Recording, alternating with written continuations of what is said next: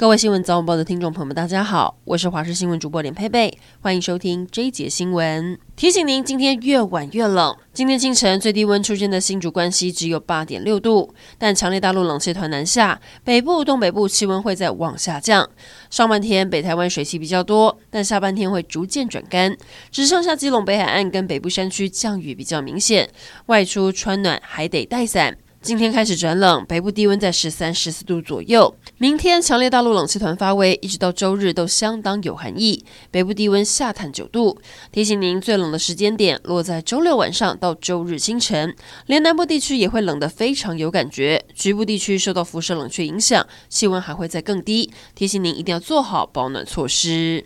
最新的社会消息：彰化福山街上午发生了一起家庭悲剧。六十九岁的妇人疑似跟七十六岁的丈夫吵架，她涉嫌用电线将丈夫勒毙。女儿发现之后报警，妇人向警方供称，丈夫凌晨酒后跟她吵架，才会一气之下将丈夫勒毙。救护人员赶往现场，但先生已经没有生命迹象。至于命案发生的原因，警方还在深入调查。大陆短影音平台抖音可能涉及资讯安全或国安风险。问题或国安风险问题，在台湾也有中国网络社交平台服务业不得在台湾经营相关业务的规范。不过，TikTok 竟然被发现，今年十一月，字节跳动台湾股份有限公司在台中允许成立。上个星期更积极的招兵买马，预计要招募近二十位员工。如今，TikTok 的办公室地点也曝光，按照登记资料上的地址来查，竟然是位在台中太平一处老旧社区里头，令人感到讶异。春节就要来了，即将迎来十天连假，高铁车票也在今天开始贩售。开卖的前四分钟已经卖出了十点六万张，截至今天早上八点为止，更卖出六十三点四万张车票。外界推估，这次农历春节高铁车票抢购的状况比以往更热烈的原因，可能跟台铁传出劳资争议、工会扬言春节罢工有关。所以不少原本搭台铁的民众转抢高铁票。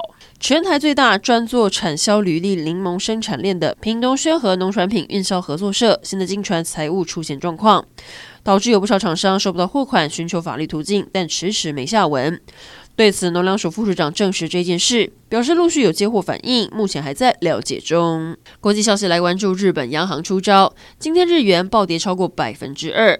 从台湾银行排告现钞卖出价来看，汇价一度冲上了零点二三五三元，飙到近七个月新高。以近半年日元现金汇率来看，十月二十一号日元贬到了低点零点二一七五元，以新台币十万元可以换到四十五万九千多块日币。而今天日元回升到零点二三五三，同样以新台币十万。来换汇，却只能拿到四十二万，一来一往差了三万多日元，几乎是少了三张东京迪士尼门票。阿富汗塔利班政府又进一步限制女性权益，塔利班二十号发出公文，命令阿富汗国内所有的公司、离大学禁止女学生进入校园。以